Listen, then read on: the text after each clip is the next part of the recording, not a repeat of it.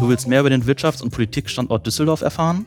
Dann bist du bei diesem Podcast der Wirtschaftsunion Düsseldorf genau richtig. Wir hinterfragen Themen kritisch und gehen in den gemeinsamen Dialog mit Unternehmerinnen, Startups, Politikern und unseren Mitgliedern. Hör rein und überzeug dich selbst. Einen wunderschönen guten Tag und herzlich willkommen zurück zu Auf ein Alt mit. Und heute mit einem Mitglied der Wirtschaftsjunioren, und zwar dem Johannes Grewig. Hallo Johannes, grüß dich. Hallo Carmen. Schön, dass du dabei bist. Johannes, du bist ja heute in einer Doppelfunktion bei uns. Und zwar zum einen, weil du Mitglied bist der Wirtschaftsunion und hier auch eine Führungsposition übernommen hast. Und zum anderen auch, weil du ein, die meisten werden jetzt sagen, äh, wieso finden sie das spannend? Aber ihr werdet es heute hören. Es ist ein wahnsinnig spannendes Thema, was du beherrschst. Und zwar, du bist Anwalt für Markenrecht und Wettbewerbsrecht. genau. Etwas, was jedes Unternehmen mindestens einmal in seinem Leben oder erlebt, beziehungsweise mit dem Thema zu tun hat. Und wir wollen heute einmal so ein bisschen hinter die Kulissen blicken, was man denn da falsch machen kann, beziehungsweise worauf man achten soll. Gerade wir sind ja auch sehr stark in der Startup-Szene unterwegs und ich denke, da kannst du vielleicht uns auch ein bisschen Tipps und Tricks verraten, ähm, wie man äh, gewisse Dinge, die im Nachgang echten Unternehmen einmal in, äh, ja, in, in Schwierigkeiten bringen kann, vermeiden kann. Doch bevor wir ins Thema einsteigen, du kennst das ja schon aus unserem Podcast, kriegen wir noch ein paar Insights zu dir und zwar in unserem Speed Dating. Mein lieber Johannes, du in drei Worten, was wäre das? Ich in drei Worten bin ein Jurist, bin medienaffin und äh, Düsseldorfer. Sehr gut. Schon mal die richtigen, zumindest das dritte, das war auf jeden Fall äh, gerade richtig äh, passend angesetzt. Kleiner Scherz am Rande. Na, mein Lieber, wenn du so dein Leben rückwärtig betrachtest, gibt es so diese eine wichtigste Erkenntnis, wo du sagst, die war prägend und die möchte ich aber auch gerne mit euch hier teilen? Schwierige Frage. Ähm also ich denke, der Grundstein äh, habe ich gelegt, indem ich dann nach Münster zum Studium gegangen bin. Das war für mich entscheidend, weil ähm, ich dort dann auch direkt schon angefangen hatte, mich auf das Medienrecht zu spezialisieren. Und ja, das war für mich, äh, hat, glaube ich, äh, für das ganze weitere Leben äh, starke Auswirkungen gehabt. Hm. Wenn du nochmal zurückgehen könntest und mit deinem jungen Ich quasi fachsimpeln würdest, an einer bestimmten Stelle in deinem Leben. Gibt es so einen Moment, wo du sagen würdest, das ist äh, eine Erkenntnis, die ich dir hier mitgebe, um etwas in deinem Leben zu verändern? Nö, ich würde, glaube ich, alles genauso machen wie vorher oder wie bislang. Also no regrets. Nö. Sehr, sehr gut. Das hat man auch selten, dass jemand. Darf ich mal ein bisschen rückfragen? Äh, liegt das daran, weil du wohl überlegt alles tust oder einfach sagst, jetzt ist es passiert, jetzt kann man eh nicht mehr ändern und einfach weiter? Oder wie gehst du daran? Sowohl als auch. Also natürlich äh, macht man sich äh, gerade vor größeren Entscheidungen auch viele Gedanken. Ähm, mhm. Aber wenn man dann, denke ich, eine Entscheidung getroffen hat, dann sollte man die auch durchziehen ja, dann die auch hinterher im Grunde nicht bereuen. Denn äh, mhm. wenn man dann eine Entscheidung getroffen hat, dann war die zum damaligen Zeitpunkt, ähm, als man sich auch Gedanken gemacht hat, war die genau richtig. Und äh, dann finde ich, kann man sich hinterher schlecht Vorwürfe machen, wenn man dann vielleicht irgendwie besseres Wissen oder weitere Informationen hat. Das ist dann immer einfach äh, zu sagen, hätte ich es mal anders gemacht. Aber ich denke, man muss immer gucken, welche Informationen hatte ich zum damaligen Zeitpunkt und ähm, ja, wenn die Entscheidung damals richtig war, dann sollte man es auch nicht bereuen. Hm. Ja, man weiß ja auch nie, wenn man sich anders entschieden hätte, was dann passiert wäre an der Stelle. Ne? Genau. Das ist ja immer ein schwarzes Loch, in das man sich da reindenken muss. Das ist wahr. Jetzt bist du ja bei den Wirtschaftssenioren auch sehr aktiv. Du hast da eine leitende Position, über die wir gleich noch kurz sprechen werden. Was bedeutet Netzwerken für dich? Netzwerk bedeutet für mich vor allen Dingen über den Tellerrand zu schauen. Bei mir ist es so, dass ich im Freundes- und Bekanntenkreis sehr viele Juristen habe und ähm, da wollte ich dann gerade bei den Wirtschaftssenioren einfach mal ja, meinen Horizont erweitern, andere Leute kennenlernen, ähm, die in ganz anderen Funktionen, ganz anderen Jobs tätig sind, äh, einen ganz anderen Background haben und das finde ich halt äh, sehr interessant. Mhm. Das heißt, immer raus aus dem Dunstkreis, ähm, einfach mal rein ins echte Leben. Genau. ja, aber es ist ja interessanterweise, wir kennen das äh, viele, dass wir Branchennetzwerke haben und uns quasi gegenseitig austauschen, aber es hat halt gewisse Grenzen und irgendwann kommt auch so das Thema, man, kann sich nicht so wirklich befruchten, weil wir alle im gleichen äh, Themenkreis unterwegs sind. Und um mal was Neues zu machen, macht das dann auch Sinn, dann rauszugehen. Und gerade auch in einem Netzwerk, was sehr, sehr divers ist, so wie bei uns beispielsweise. Und dann kommen wir auch schon zu unserer letzten Frage. Was ist denn dein Bezug zu Düsseldorf? Mein Bezug zu Düsseldorf ist, dass ich Düsseldorfer bin, aktuell zumindest. okay. Also ich habe vor ein paar Jahren schon mal in Düsseldorf äh, gewohnt, dann mehrere Jahre in der verbotenen Stadt und jetzt aber auch seit drei Jahren wieder in Düsseldorf. Also total okay, wir sind ja sehr liberal hier bei uns, ne? dementsprechend. Ja, aber man muss es ja wissen, in Düsseldorf wird auch Kölsch ausgeschenkt. Ne? Also wenn, genau. wenn du in Anders Köln nach, nicht. so sieht's aus, wenn du in Köln nach, nach dem Alt fragst, ich glaube, dann musst du schnell rennen, um da nicht rausgeprügelt zu werden. Jetzt Das sind ist die so. Kölner ein bisschen strikter an der Stelle, aber ist ja gut, jeder, jeder anders. Du bist Anwalt, hast aber den Arbeitskreis Kommunikation Intus bei uns. Wie passt das zusammen? Das passt insofern zusammen, als ich natürlich auch beruflich sehr viel mit Medien zu tun habe. Das heißt, äh, irgendwas mit Medien, das passt auf jeden Fall für mich. Und Okay. genau. Und ähm, ja, ich habe viele Mandanten, die halt ja im Bereich Werbung, Marketing, Online-Marketing tätig sind, die ich dann auch berate. Das heißt, ich äh, weiß zumindest aus der juristischen Brille, wie man es macht, wie man es nicht macht. Und ähm, genau. Okay, super. Ich betrachte äh, das Ganze ja nicht aus der juristischen, sondern aus der wirtschaftlichen Marketingbrille, ähm, was das Thema Marke anbetrifft. Deswegen für dich jetzt mal so die klassische Frage, was ist eine Marke? Ja, eine Marke ist eigentlich das Kennzeichen, das verwendet wird zur Wiedererkennung. Ja. Mhm. Das Zeichen, das wird bekannt gemacht, damit ich dann ja meine Waren äh, und Dienstleistungen gut vertreiben kann, gut vermarkten kann. Ja. So, und da gibt es ja Unterschiede. Das heißt, man hat ja also Kennzeichnungen, denken vielleicht die meisten an ein Logo oder ein Bild oder eine Schrift. Da gibt es ja ähm, Unterschiede an der Stelle. Kannst du uns da vielleicht mal so ein bisschen die, die mehreren äh, Optionen aufschlüsseln? Genau, also es wird ähm, unterschieden zwischen Wortmarken, die bestehen ausschließlich aus, aus Wörtern im Grunde, die man ja sprechen kann, schreiben kann, wie auch immer. Mhm. Dann gibt es äh, reine Bildzeichen, das sind ja reine Logos, die aus irgendwelchen grafischen Elementen bestehen. Ähm, das können abstrakte geometrische Formen sein, es können irgendwelche irgendeine Sonne sein zum Beispiel oder ein Baum oder wie auch immer. Also ähm, Marken, die dann keine Wörter haben, wo kein aussprechbarer Bestandteil dabei ist. Und dann im Grunde wahrscheinlich die häufigste Form in der Praxis sind kombinierte Worte-Bildmarken, wo man dann einen Schriftzug hat, ein, ein Wort oder mehrere Wörter und dann auch noch irgendwie ein Logo, ähm, also eine Grafik, Bildzeichen, was dann da drunter, da drüber, daneben, äh, wie auch immer ist. Ne? Wenn wir jetzt so bekannte Marken wie Nivea oder Coca-Cola nehmen, die ja sehr markante Schriftarten haben, also auch wenn wir ein anderes Wort in der Schriftart schreiben, wissen wir unterbewusst sofort, um wen es sich eigentlich handelt. In welche dieser Kategorien gehören die? Ja, Nivea und Coca-Cola, ähm, das sind beides ja Wort-Bildmarken. Wenn man dann vor allen Dingen bei Nivea dann auch auf die Hintergrundfarbe auch abstellt. Ne? Mhm. Genau, der Begriff Nivea ist natürlich erstmal ein reines, äh, reine Wortmarke, wird auch als solche geschützt sein. Aber wenn man dann ähm, sich vor allen Dingen auch den blauen Hintergrund anschaut, Mhm. ähm, der ist möglicherweise sogar auch alleine geschützt ähm, für, für kosmetische Artikel, dann kann das auch äh, eine Bildmarke sein. ne? Danke dir. Wenn wir jetzt, äh, weil wir ja auch viel gerade über den Junioren für Startups und mit Startups machen, das war ja damals bei den aufmerksamen Hörern, wissen ja, ähm, dass der Podcast ja quasi auch aus äh, der Not, was heißt der Not, aber der Überlegung heraus entstanden ist, was machen wir denn statt unserer großen Pitchparty ähm, und äh, haben dann dieses Format ins Leben gerufen, was sich ja nicht nur um Startups kümmert, sondern ähm, um viele andere Bereiche auch. Aber wenn wir uns einfach mal die Startup-Branche angucken, es ist ja auch mit einem Invest verbunden, mit einem, einem Anwalt zu engagieren, die Dinge in einer Marke zu besprechen, eine Marke anzumelden, äh, je nachdem, ob das jetzt lokal ist oder dementsprechend auch vielleicht international auch noch Anwendung hat. Aus deiner Praxis heraus, macht es jedes Startup, jedes Unternehmen, dass sie sich direkt von Anfang an über ihre Markenrechte Gedanken machen? Oder ist das etwas, was da äh, häufig gerne mal vergessen oder nicht als wichtig erachtet wird? Was ist da deine Erfahrung?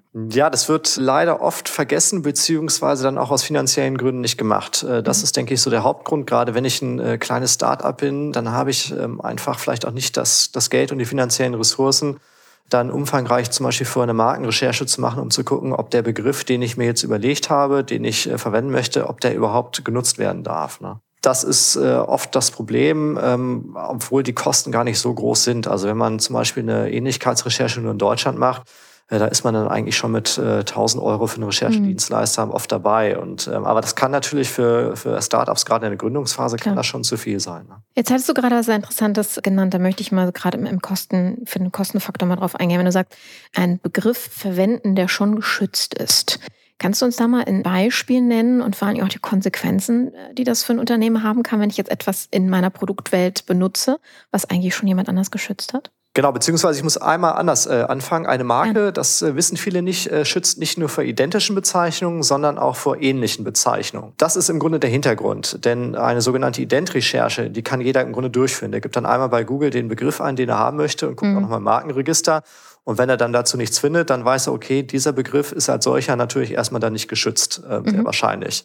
Das Problem ist aber auch, dass der Markenschutz auch vor ähnlichen verwechslungsfähigen Begriffen schützt. Das heißt, wenn man nicht äh, Coca-Cola ähm, haben möchte, sondern Coca-Kulu, also mit Doppel-U zum Beispiel. Das wäre natürlich auch noch vom Markenschutz erfasst. Und da kann man sich jetzt unzählige Gedanken zu machen, was sonst noch verwechslungsfähig ähnlich ist. Und ähm, das dann im Grunde versuchen zu recherchieren, dann fällt einem nochmal ein anderer Begriff ein. Das heißt, das Risiko, dass man eine Marke übersieht, die einfach nur ähnlich ist, das ist mhm. einfach sehr, sehr groß und das geht halt nur mit äh, spezialisierten ähm, Recherchedienstleistern, die das mhm. dann übernehmen. Und ja, wenn es dann eine Markenrechtsverletzung ist, vielleicht weil man ähm, nicht den identischen Begriff verwendet, äh, sondern einfach nur einen ähnlichen Begriff, der vielleicht ähnlich klingt oder eine ähnliche begriffliche Bedeutung hat, dann kann das Ganze eine Markenrechtsverletzung sein und das äh, Kritischste ist eigentlich immer die Unterlassung. Also viele denken immer, ja, die großen Schadensersatzzahlungen, das ist dann das Problem.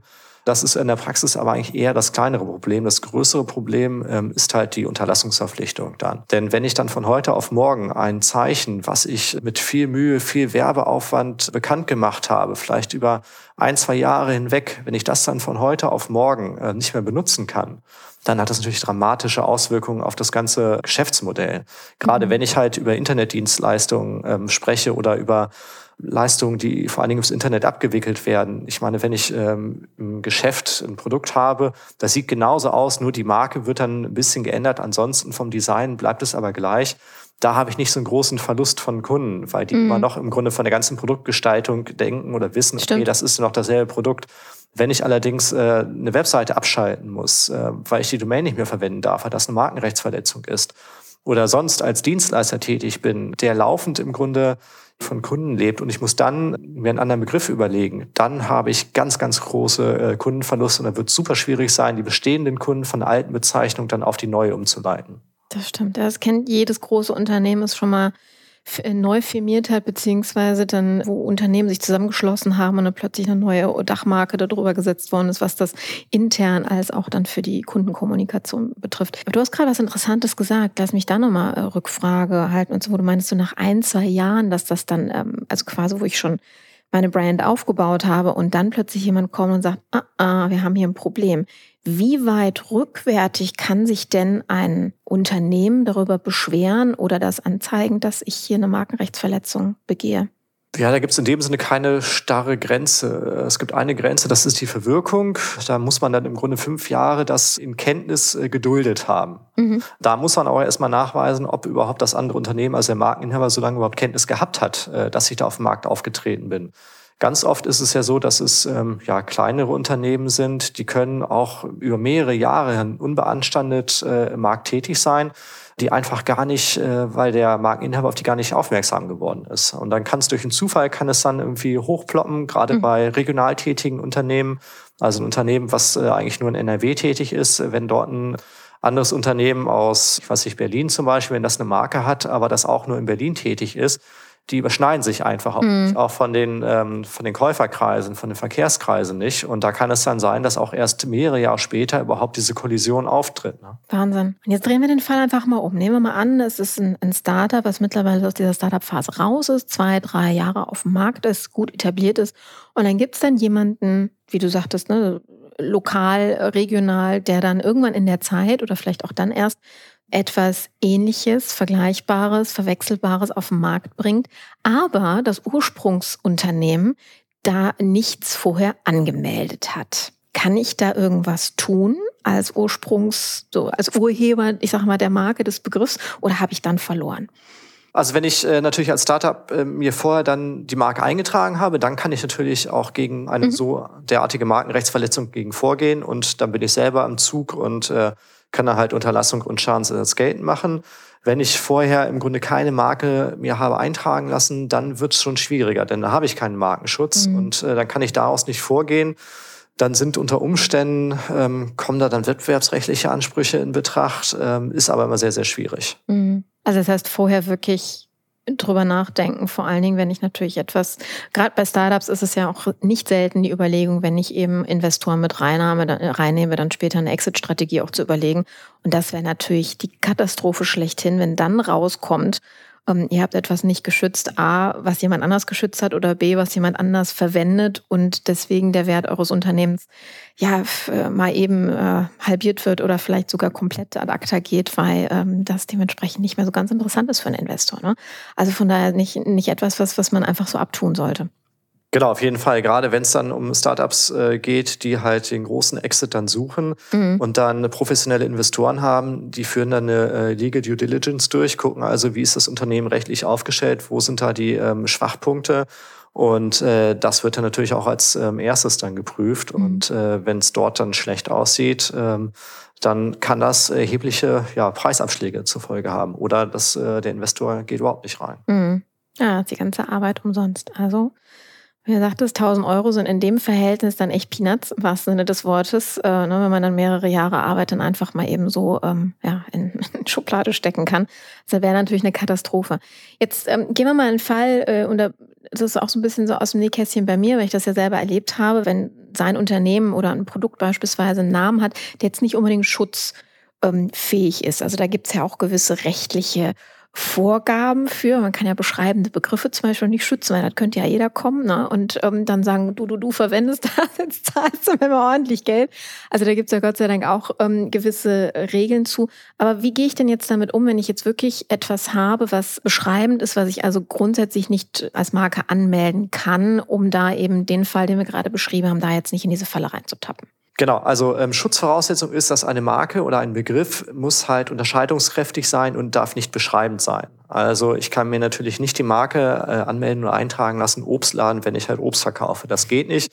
Den Begriff muss jeder äh, verwenden können. Was man allerdings machen kann, wenn es nicht um ja, glatt beschreibende Begriffe geht, also wenn nicht identisch äh, der Begriff verwendet wird für das, äh, für die Waren, die dort angeboten werden oder für die Dienstleistungen, die erbracht werden, äh, sondern wenn man da eine gewisse Abwandlung hat, dann kann man zum Beispiel einen, äh, den eigenen Namen voranstellen oder auch dahinter setzen oder auch versuchen, das Ganze mit einem sehr außergewöhnlichen Logo dann halt zu verbinden. Also wenn man zum Beispiel den Begriff Obstladen hat als Obstverkäufer, dann könnte man zum Beispiel einen riesigen rosanen Elefanten als Logo verwenden und okay. äh, das könnte dann ausreichen, damit man das dann zumindest äh, geschützt bekommt. Ja. Mhm. Würde aber heißen, dass jemand anderes mit einem gelben Auto und dem Namen äh, trotzdem etwas im gleichen Bereich dann schützen lassen könnte? Genau. Also wenn ich dann in ein riesiges gelbes Auto den Begriff Obstladen reinschütze, äh, reinschreibe, dann äh, darf der andere das auch verwenden. Das ist dann keine, keine Markenrechtsverletzung, weil der Begriff Obstladen halt nicht schutzfähig ist, sondern mhm. dann nur wirklich die konkrete Gestaltung mit dem rosanen Elefanten und dem Begriff innen drin. Das kann dann halt jeder verwenden und ja, dient halt dazu, dass jeder auch, das ist ja letztendlich auch der, der Grund des Ganzen, es muss halt jeder Begriffe verwenden können, mhm. die im Alltag dafür verwendet werden bedeutet, es würde ja eher dafür plädieren, dass ich mir Fantasienamen ausdenke. Wir kennen das ja aus der Automobilindustrie, wo ja ähm, Automarken oder dann gewisse Serien ganz äh, lustige Namen bekommen, die dann aber wahrscheinlich, und das haben wir ja auch mal in Deutschland erlebt, im Ausland plötzlich eine, also wirklich eine, eine Bedeutung haben und dann vielleicht nicht unbedingt die beste, also dass man da auch nachrecherchieren muss. Aber bleiben wir mal bei dem Fantasienamen. Wäre das ein Plädoyer dafür, dass ich mir jedes oder am besten einen Fantasienamen ausdenke? Ja, also soweit die gängig sind, sobald man die irgendwie gut aussprechen kann. Mhm. Es muss natürlich gut aussprechbar sein. Es bringt einem nichts, wenn man eine Marke hat, die natürlich äh, sehr, sehr äh, fantasievoll ist, die man aber nicht aussprechen kann, mhm. weil da irgendwie drei X und Y hintereinander sind. Sondern es, äh, es muss ja auch aus Marketinggründen, muss es ja funktionieren. Also eine Marke, die rechtlich geht, aber marketingmäßig überhaupt nichts bringt, ist nichts wert. Äh, deswegen, da muss man schon einen Begriff haben, der sich auch gut aussprechen lässt, der gut aussieht, der nicht zu lang ist, kurz und prägnant wo es auch vielleicht nicht so viele Möglichkeiten gibt, den falsch zu schreiben. Das ist gerade halt bei mhm. internetaffinen ähm, Marken oder Dienstleistungen wichtig. Äh, wenn ich nicht genau weiß, wie das geschrieben wird, dann lande ich vielleicht nicht direkt auf der Webseite, sondern mhm. vielleicht auf der Webseite eines äh, Wettbewerbers oder wie auch immer. Das sind halt so ja, Hinweise oder Argumente, die man halt berücksichtigen sollte. Ne? Genau. Ja, weil du gerade Aussprechbarkeit angesprochen hast, da musste ich an äh, den aktu oder neuen Sohn von Elon Musk denken, wo der ja einen sehr, sehr speziellen Vornamen gegeben hat, der ja auch ähm, zu sehr vielen Schwierigkeiten geführt hat bei der Aussprache. Und das wird interessant auch noch für den in seinem Leben, glaube ich, anderen Leuten zu erklären. Ja, wie, wie wird er denn ausgesprochen? Ich habe keine Ahnung. Ich weiß auch nicht, wie der geschrieben wird. Das ist, das, da, da sind wir in der Tat beim Thema Fantasienamen, jetzt nicht von einem Unternehmen, auch von einem, von einem Kind. Von daher, aber das finde ich einen ganz wichtigen Aspekt, denn auch, äh, es gibt ja auch gerne mal die eine oder andere Marke, die sehr mit sehr kryptischen äh, Buchstaben oder Schriften arbeitet, wo man echt überlegen muss, was für ein Buchstabe ist das denn jetzt und wie spricht man das aus? Und von daher, das ist ein sehr wichtiger Einwand, dass man das dann eben, gerade bei E-Mail-Adressen, ne? oder wenn, wenn ich jetzt jemand am Telefon eine E-Mail äh, versuche, ich mein, mein Nachname ist ja sowieso schon für die meisten eine Katastrophe mit dem C am Ende, wird es ausgesprochen, wird es geschrieben. Und ähm, wenn ich dann auch noch eine E-Mail-Adresse habe, die sehr kryptisch oder sehr, also ne, phonal ähm, dann zu, zu Schwierigkeiten führt, habe ich da meist das Problem, dass die Kommunikation dann stirbt oder eben nicht gefunden wird, wie du gerade gesagt hast. Genau. Gehen wir mal vielleicht noch in einen anderen Bereich mit hinein. Ich habe das letztens äh, in einem Gespräch im Netzwerk mitbekommen, dass äh, jemand hat eine Möbelmanufaktur aufgemacht und einen neuen Werkstoff im Endeffekt ja, ich sag jetzt mal erfunden oder zumindest sehr spezifisch äh, äh gemacht und daraus Möbel gebaut und ähm, vergessen, im wahrsten Sinne des Wortes, also die Anmeldung lag wohl irgendwo auf dem Stapel von Papieren, einen Gebrauchsmusterschutz anzumelden. Und ein äh, großes Möbelhaus hat dann irgendwann mal gesagt, als die da mit dem Möbelstück auf den Markt gegangen sind, nee, das, den Werkstoff, den nehmen wir schon. Und eben, wie du das am Anfang schon gesagt hast, ihr macht, äh, ihr, ihr begeht hier eine Rechtsschutzverletzung. Was sind Gebrauchsmuster äh, oder was ist ein Gebrauchsmusterschutz und wie verwende ich den? Genau, also da gibt es äh, ganz verschiedene ja, Schutzarten insgesamt, äh, die man auch ähm, dann auseinanderhalten muss. Also eine Marke schützt im Grunde einen, einen Begriff, ein Zeichen, ja, ein Kennzeichen, wird von einer Marke geschützt. Dann gibt es ja den Bereich, wo es um Ästhetik geht. Das ist dann einerseits das Urheberrecht. Ja, mhm. da gibt es äh, Bücher, Theaterstücke, Tänze, die geschützt werden, aber auch dann im Grunde das Design oder auch Geschmacksmuster. Geschmacksmuster ist ein alter Begriff.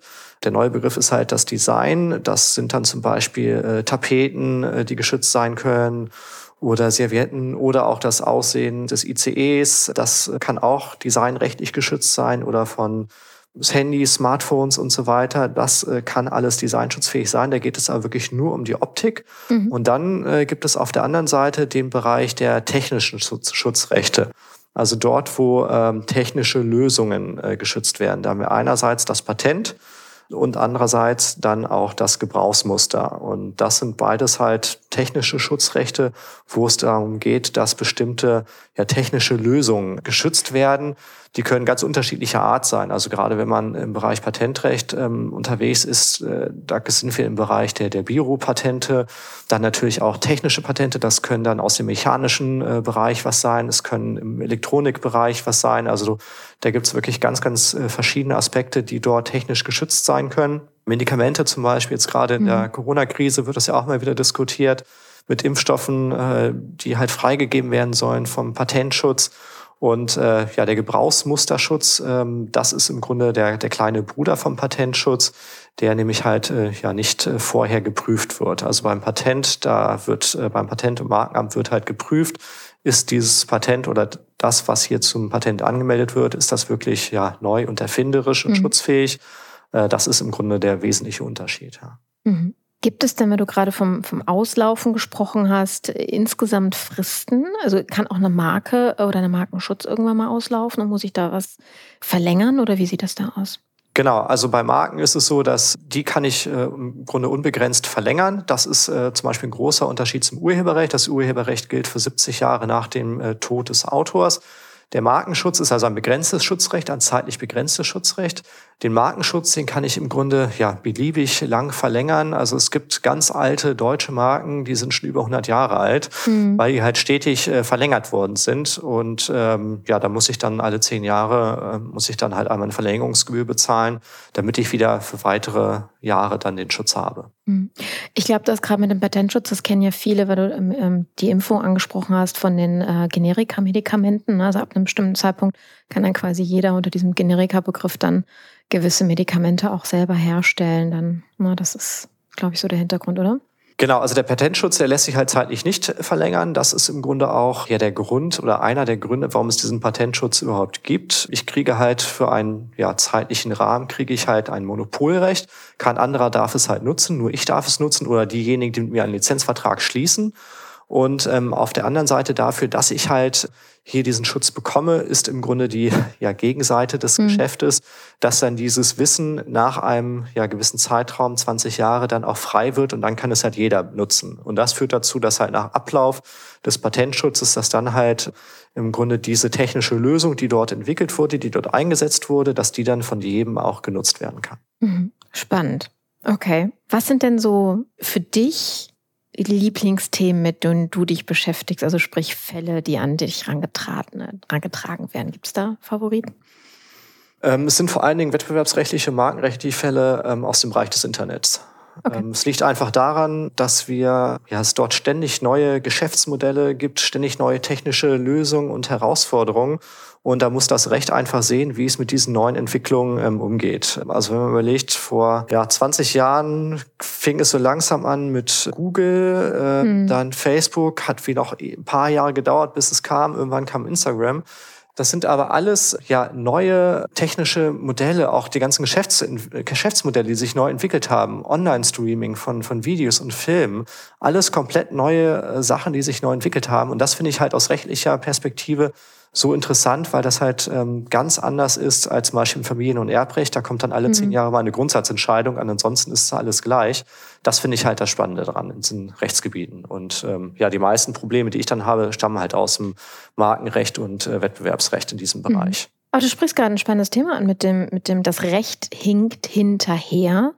Gerade wenn es da, äh, ich glaube, man redet ja gerne dann von Grauzonen, wenn es die gibt, also sprich, wenn da noch keine rechtliche Grundlage für herrscht. Wie geht ihr damit um? Gibt es dann, so wie in Amerika, so diese Präzedenzfälle, die man hier alt ähm, auch hätte? Oder was wird dann in Deutschland an den Stellen dann gemacht? Ja, genau. Also wir müssen mit dem arbeiten, was wir haben. Und äh, das sind dann halt die bestehenden Gesetze und äh, die es dann halt gibt. Und da muss man schauen, äh, passt dieser Fall, äh, passt das wirklich noch äh, darunter? Kriege ich das irgendwie noch gebogen? Und wenn nicht, dann muss man halt kreativ sein und dann überlegen, ob es irgendwie doch noch geht. Und dann schafft man halt diese Präzedenzfälle. Ne? Mhm. Okay, das heißt, da kommt es wirklich drauf an, ob man einen guten Anwalt hat, der dann auch etwas kreativ, wie du am Anfang sagtest, über den Tellerrand hinausschaut. Genau.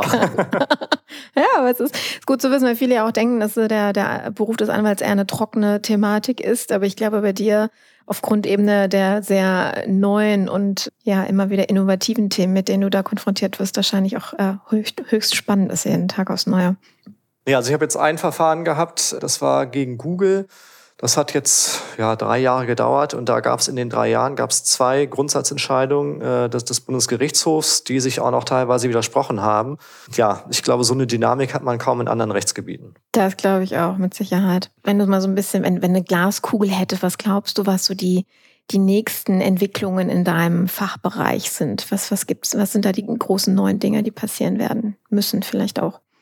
Ganz, ganz äh, heißes Thema und großes Thema ist, denke ich, die Regulierung der sozialen Netzwerke. Mhm. Ähm, also gerade wenn man überlegt, was so in den letzten Jahren mit zum Thema Hate Speech äh, gekommen ist. Das ist jetzt weniger ein äh, markenrechtliches, wettbewerbsrechtliches Thema, aber gleichwohl natürlich ein äh, Bereich, der in meine Tätigkeit äh, fällt und äh, wo wir das dann auch wirklich in der täglichen Praxis erleben. Also mhm. Also auch zum Beispiel dieses Phänomen äh, Shitstorms. Ne? Das gab es früher in der rein analogen Welt, gab es das natürlich nicht. Ja, also da wurde dann vielleicht in der Dorfkneipe äh, ja. über wen getratscht, das war es dann aber auch. Aber das, ähm, ja, die Shitstorms natürlich nicht nur für Privatpersonen, sondern auch gerade für ähm, Unternehmen auch eine ganz massive neue Herausforderung, mhm. auch in kommunikativer Hinsicht. Äh, das ist, denke ich, schon ein riesiges Problem. Und ähm, die Regulierung der sozialen Netzwerke, das ist, äh, denke ich, ein sehr, sehr äh, großes Thema. Da wird ja auch ständig versucht, da irgendwie neue Regelungen ähm, zu schaffen. Da stößt das Recht aber natürlich äh, bislang an die Grenzen, denn gerade wenn man sich so einen äh, Shitstorm mal anschaut, äh, der ist nach ein paar Stunden oder nach ein paar Tagen ist der vorbei, aber mhm. ich krieg in so kurzer Zeit, äh, kann es sein, dass ich äh, dort natürlich noch kein, keine einstweilige Verfügung ähm, erwirken kann. Ne? Also ja. da läuft das Recht irgendwie teilweise auch leer. Ja. Mhm, verstehe.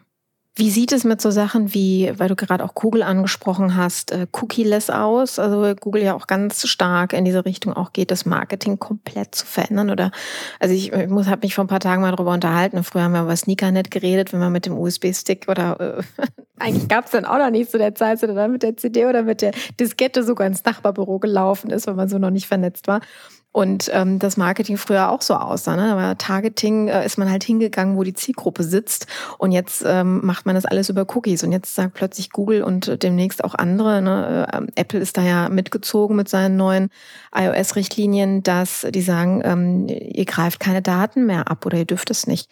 Ähm, ist das auch etwas, was dich tangiert in deinem Fachbereich? Äh, wird's, denn äh, natürlich müssen sich dann die Unternehmen überlegen, auf welchen anderen Wegen sie Targeting hinbekommen. Mhm. Denn das Ziel muss ja sein und äh, das wissen letztendlich auch äh, Google und Apple und alle anderen äh, Unternehmen, die halt Werbung verkaufen. Wenn ich Werbung verkaufen möchte oder Werbeplätze verkaufen möchte, dann äh, geht das natürlich nur dann, wenn ich auch weiß, dass meine Werbung oder dass die, die Werbung der Kunden, dass die effektiv ist. Und äh, nur dann kann ich die halt auch gut vermarkten. Das heißt, da wird es dann andere technische Lösungen äh, geben, wie ich das dann halt machen kann. Also aus regulatorischer Sicht ist natürlich das Interessante, dass wir jetzt seit 2018 schon die Datenschutzgrundverordnung haben. Und äh, das Einzige, um es mal salopp zu sagen, was passiert ist, äh, dass jetzt jede Webseite mit irgendwelchen Cookie-Bannern zugeflutet mhm. wird, die jeder entnervt wegklicken muss. Und äh, das dann im Grunde die ähm, ja, Innovation, auf die dann der Markt reagieren muss, die kommen dann letztendlich von den großen Playern Google und Apple, die sagen, wir machen das nicht mehr, ihr kommt nicht mehr auf unsere Geräte drauf oder wir bieten das einfach mhm. nicht mehr an. Also da kommt anscheinend äh, der, der Änderung, die Änderung her, ne? das, äh, und nicht äh, von der DSGVO. Das ist äh, so ein ganz interessanter Ansatz oder ganz interessante Beobachtung, ja. In der Tat, vor allen Dingen die, über die man ja auch gerne mal wettert, weil sie dann so viel Marktmacht haben, aber sagt, ihr, ihr macht äh, die falschen Entscheidungen und hier gehen sie auch mal voran dann als gutes Beispiel. Aber das ist wirklich so eine gute Frage, weil im Grunde genommen, das ist gerade ja äh, auch erwähnt, Menschen möchten ja Klassisches Beispiel, ich mache den Fernseher an und krieg Werbung für einen Rollstuhl oder für Hörgeräte und das dann Mitte 20, wo ich mir auch denke, das ist, ich bin nicht die richtige Zielgruppe. Ja, oder wunderbar, irgendwelche äh, Spiele, also nicht, äh, äh, Casino-Werbung nur für Schleswig-Holstein wo ich mir denke, ich bin in einem der anderen 15 Bundesländer unterwegs. Was denn dann? Ja, also das ist natürlich Targeting gleich null an der Stelle. Das heißt, Menschen mögen oder wenn sie Werbung ertragen, dann ja bitte eine, die irgendwie zu mir passt. Das heißt, irgendwie widerspricht sich dieses Thema ja, oder? Was ist eigentlich so der Wunsch dahinter, ähm, weil die Zielgruppe mag ja individuelle Sachen. Individuelle Sachen geht aber nur zum Beispiel mit Cookies, indem ich das ein bisschen mehr steuern kann. Also wo geht der Trend hin? Es wird weiterhin so sein, dass es zielgruppenspezifische Werbung, dass das das Entscheidende ist. Und mhm. ähm, da kann es ja auch so sein, und das ist, denke ich, auch der Ansatz, den jetzt Google und äh, Apple auch ja versuchen zu gehen, dass man ähm, eine zielgruppenspezifische Werbung ja auch dann hinbekommt, beziehungsweise eine erfolgreiche Werbung dann hinbekommt, wenn sie nicht individuell ausgerichtet ist, sondern auf eine gewisse Zielgruppe. Mhm. Sodass ich dann zum Beispiel sage, das kann ich halt auch äh, möglicherweise machen ohne Cookies, dass ich dann die Zielgruppen einfach ein bisschen gröber definiere, dass ich dann einfach sage, jetzt nur ja, Frauen zwischen 20 und 30 oder äh, Männer über 50 weil die aus bestimmten Gründen halt dieselben oder ähnliche Interessen haben, mhm. äh, dann ist die ist das Target natürlich nicht mehr so spezifisch oder so genau, aber immer noch besser als äh, wenn ich in der ja, Zeitung eine Anzeige veröffentliche, die dann nur vielleicht fünf Prozent äh, mhm. der der Leser tatsächlich interessieren. Ne?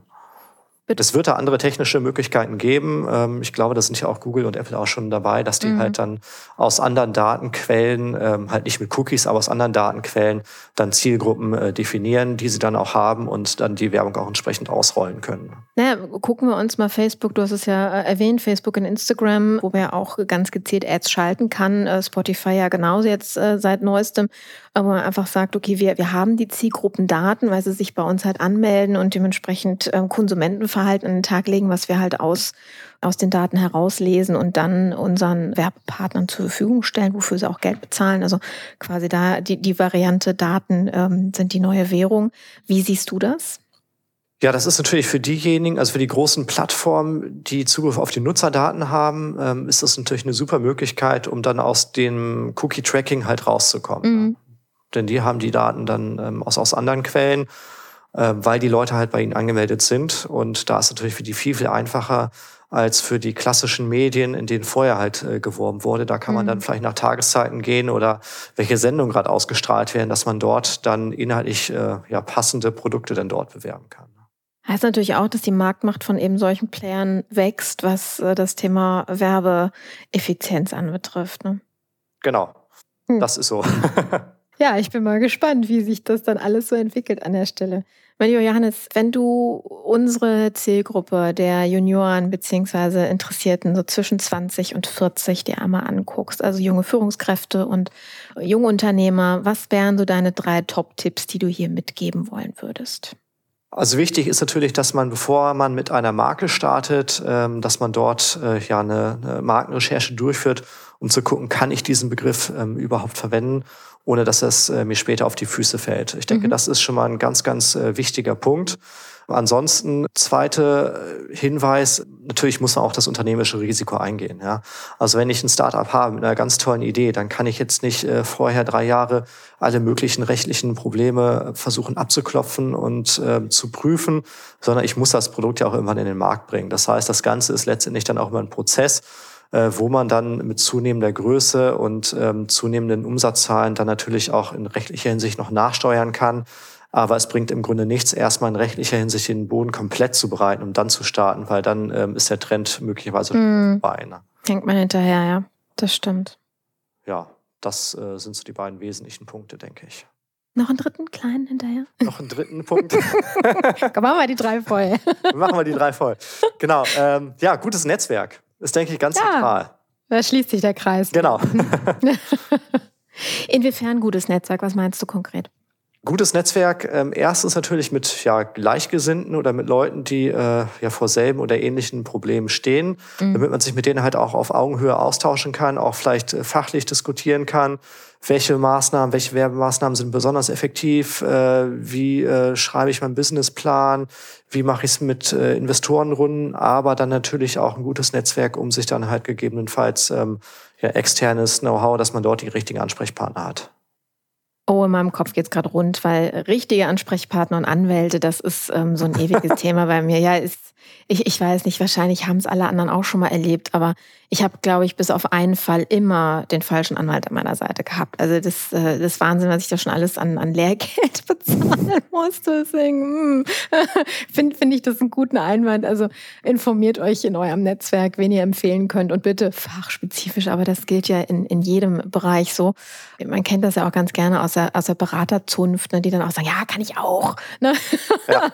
und dann, ja. also gerade hier im, im, ähm, im, im Rechtssystem, achtet bitte darauf, dass ihr wirklich jemanden habt, der spezialisiert ist, weil, wie du es ja am Anfang auch sagtest, die kleinen Nuancen machen es am Ende aus. Wenn man da die falsche Frage stellt oder einfach nicht weiß, dass man das und das vielleicht nochmal mit reinbeziehen muss oder die Kreativität dann fehlt. Beim Lösen der Aufgabe kann es am Ende das Zünglein an der Waage sein. Ne? Genau, ich gehe auch nicht zum Zahnarzt, wenn ich Augenprobleme habe. Ach, ein schönes Beispiel. Oh, herrlich, danke dafür.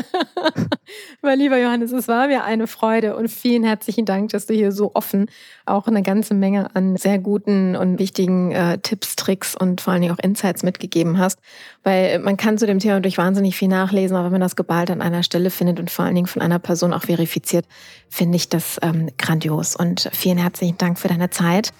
Und äh, ja, meine Lieben, das war Auf ein Alt mit Kamera Blötz und Johannes Grewig und wir hören uns in der nächsten Woche wieder. Bis dahin, macht's gut.